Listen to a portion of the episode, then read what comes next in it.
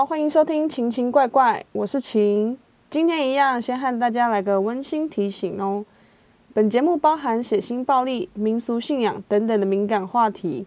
如果对这些话题呢会觉得不舒服，或是会觉得害怕的人，就请关掉哈。小朋友也不可以听哦。好，赶快来进入我们的怪怪时间。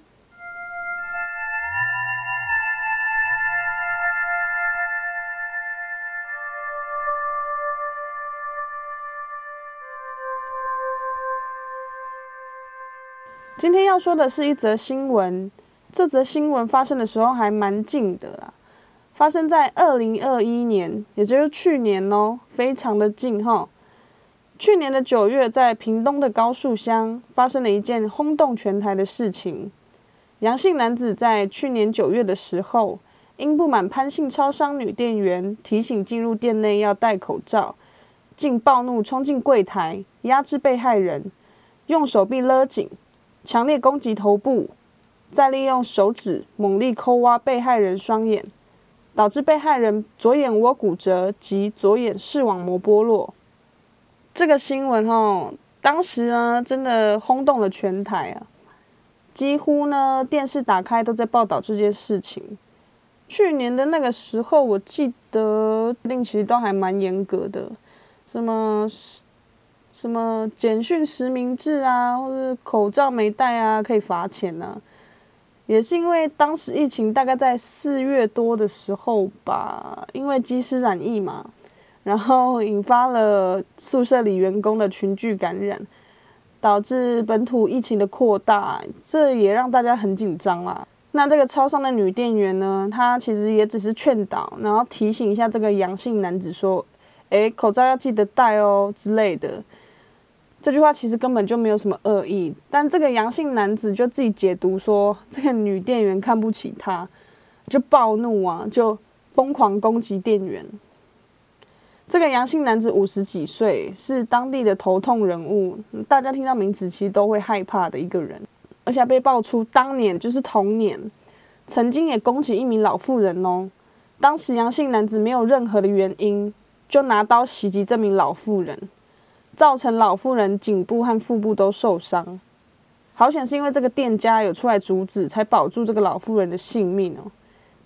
这个阳性男子也只被强制送医一个月而已，没错，你没听错，他就是只是一个月之后他就被放出来了。然后呢，又才再犯这个挖眼案，那为什么要强制送医呢？因为这个阳性男子患有思觉失调症了。好，等一下，我知道有人听到这个精神病就会有偏见，怎么又是视觉失调啊？怎么又是精神病患者会犯这种事情？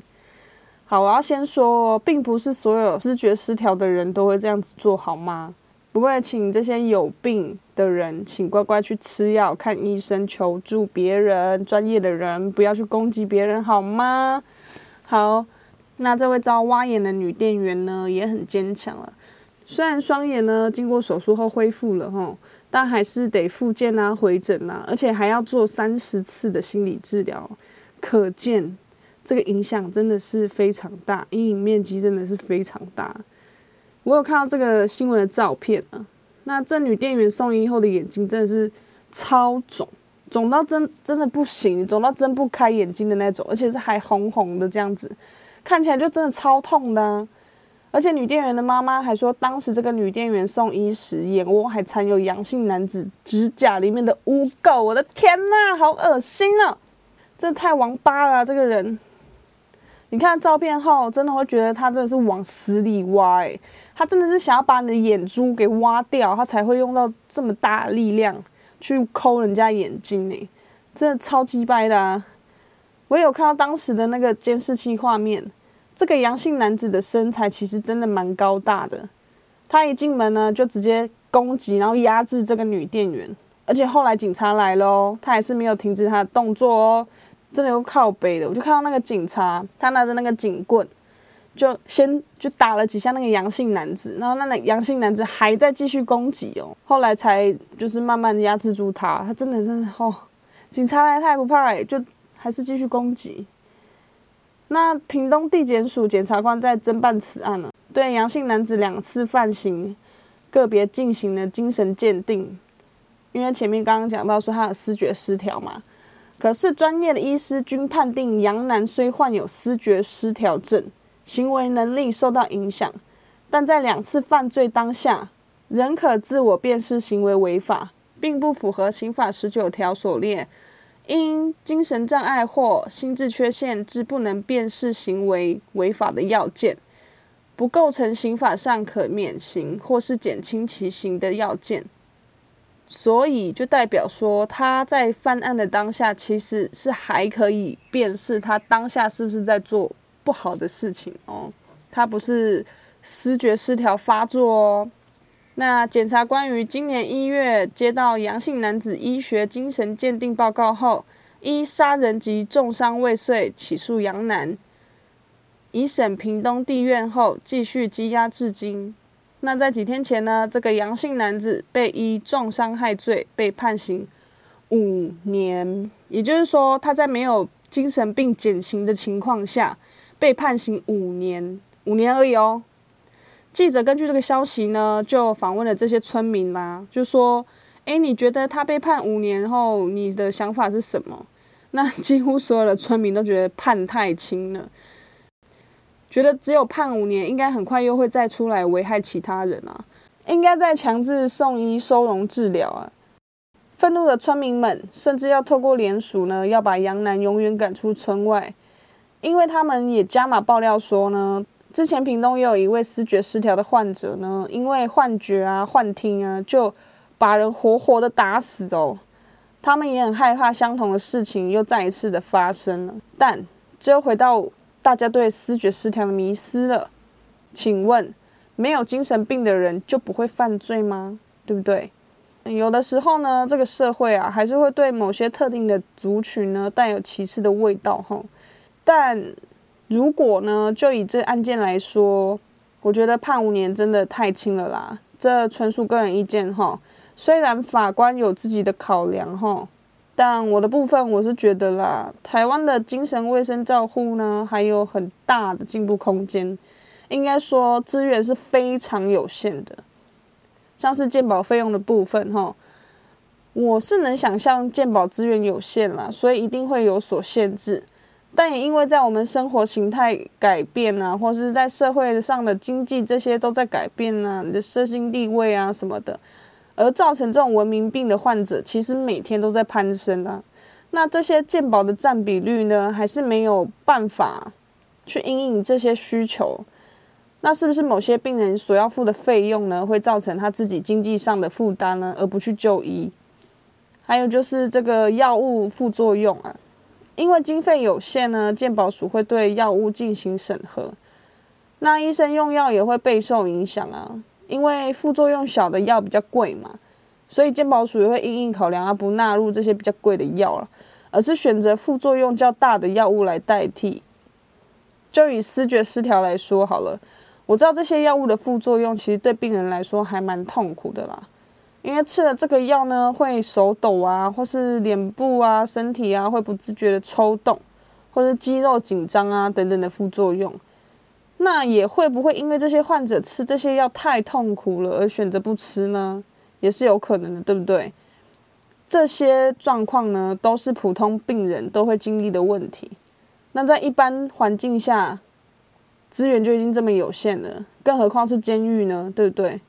监狱的犯人跟护士比是一比八十哦，也就是一个护士要照顾八十位患者哦。那想当然呢，这些人也没有办法受到完善的照顾与治疗了，还有太多太多的问题了。那如果有人想听这一类的话题哈，我可以做一集跟大家来讨论，但我不知道一集够不够哦。所以我觉得啦，法官也许要依据台湾精神卫生这个部分的现况来纳入判决的考量啦。因为你能保证这个人受到五年的照顾后，就能让他有所改善嘛？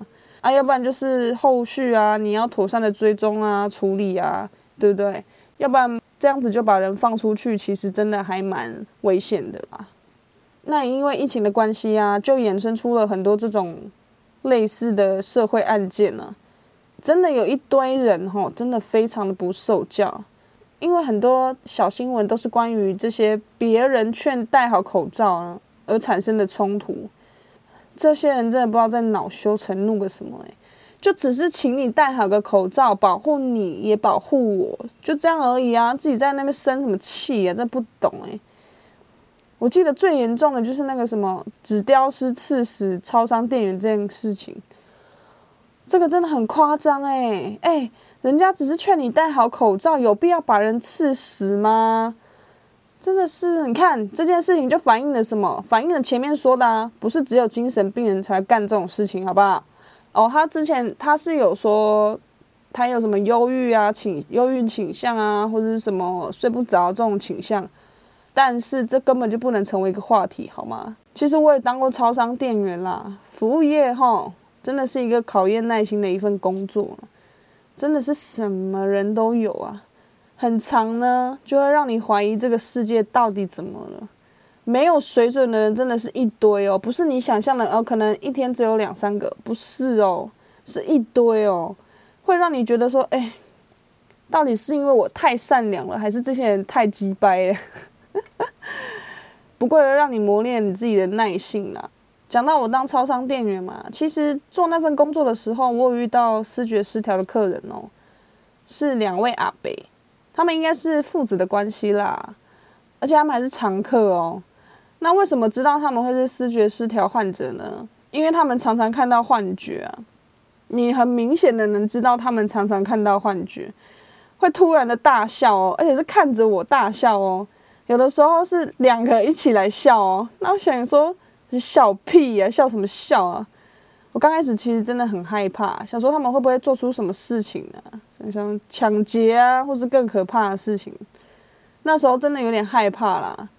但后来发现他们并不会攻击人啊，和你也会保持一定的距离啦，就是会跟你保持距离，然后看着你笑这样子。只是时不时的呢，吼，会盯着某个方向啊。不一定是盯着你啦，可能会盯着一个东西，然后笑啊、微笑啊，或是大笑啊。那时间久了，其实也觉得挺有趣的啦。因为你会想说，辛苦工作之余呢，还能有这些小小的乐趣。如果他们有一阵子没有来的话，我还是会很想念他们的。好奇怪哦。那以上是我今天想分享的新闻案件，我知道有点快哈。不过，因为最近我时间真的是非常的有限，最近都在忙家里事情哈。不过呢，我下次会准备更长的给大家听，不知道大家是喜欢听长的还是听短的。好，那接下来就进入请情时间。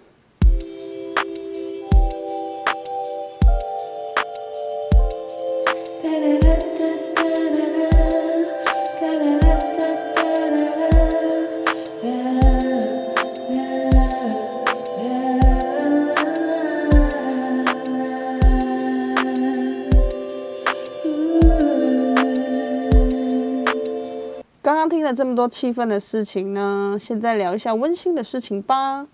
世界上呢，其实还是有善良存在的啦。好，韩国神父何庸国来台三十多年，致力于社会服务，还深入偏乡照顾弱势，关怀受刑人，做了等等慈善活动。近日喜获内政部核准书勋规划我国籍，也就是恭喜他来台三十年，终于成为台湾人了，恭喜恭喜！好，先和大家解释一下，书勋规划我国籍是什么呢？我刚刚讲话有点卡。书勋规 又来，书勋规划我国籍呢，就是如果你对台湾有特殊的功勋，就可以来申请书勋规划我国籍啦。当然呢，也是需要相关证件来证明啦。哈。那今天为什么我会挑这则新闻说呢？他是说，这个神父在来台三十年，致力于社会服务，还深入偏乡照顾弱势嘛，还有关怀受刑的这些慈善活动。好，因为我本人小时候呢，也在偏乡成长啊，然后那个时候呢，就也是有一名神父，从我小时候就也是在我小时候的时候给我的帮助非常的大。那他是一名法国人。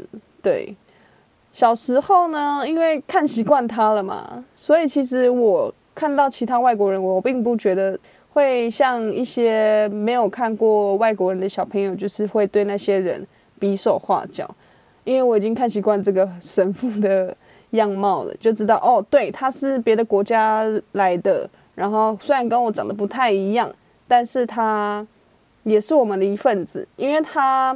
对我们小朋友，还有一些比较弱势的族群呢，像是小朋友啊，或是老人家，他对我们这些人呢，都非常的非常的好。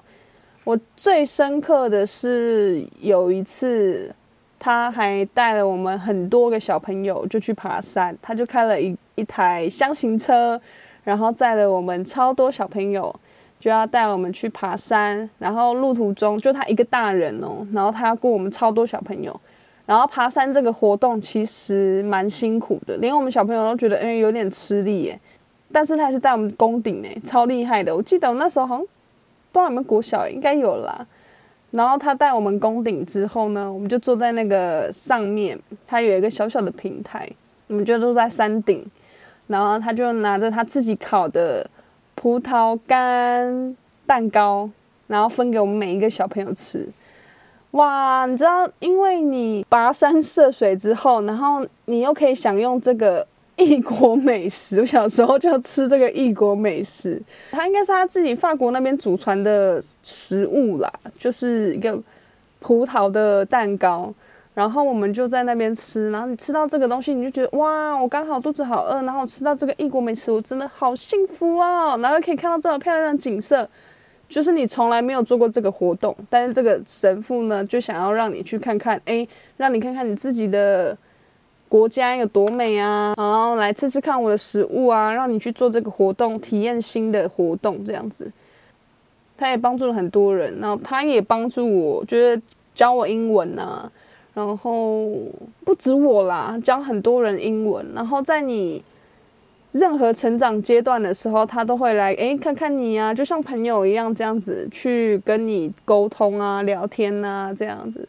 虽然很多人有时候说他很凶，有时候啦，但是不过他真的会像好朋友一样，会跟你聊事情，会跟你聊心事啊、聊天呐，然后会诶去关心你这样子。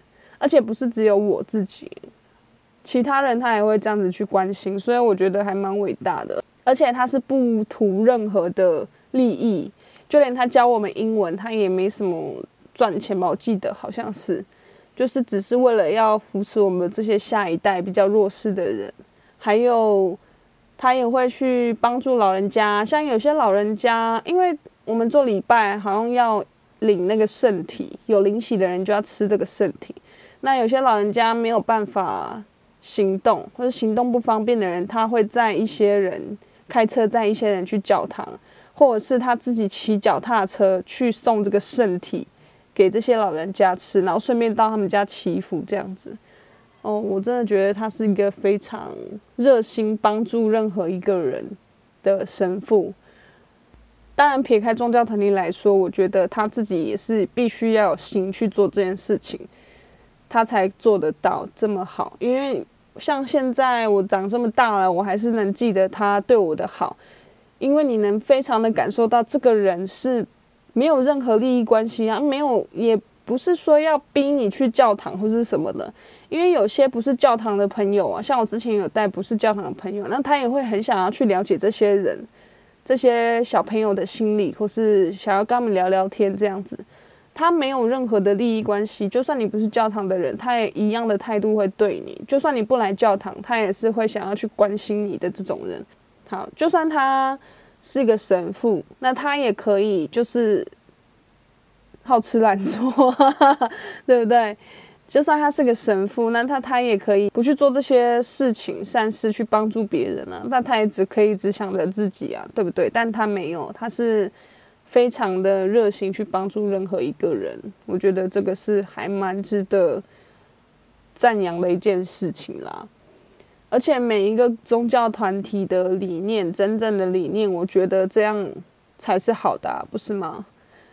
应该说，真正的宗教会让你心里产生一个寄托，然后会让你产生一个善的这个理念，去帮助大家，对不对？互相帮忙，这个才是好的宗教，并不是所谓的邪教哈。邪教不是，也不是说要你拿钱的那一种宗教。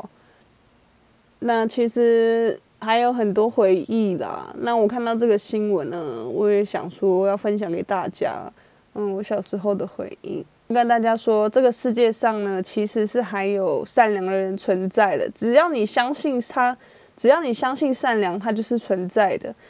心中呢，要保持善良，对，要去帮助别人，帮助自己。虽然你没有什么能力可以真的帮助到很多人，但是可能你的一个小小的动作，或是小小的理念，就可以让别人过得更好。那我们为何不这么做呢？对不对？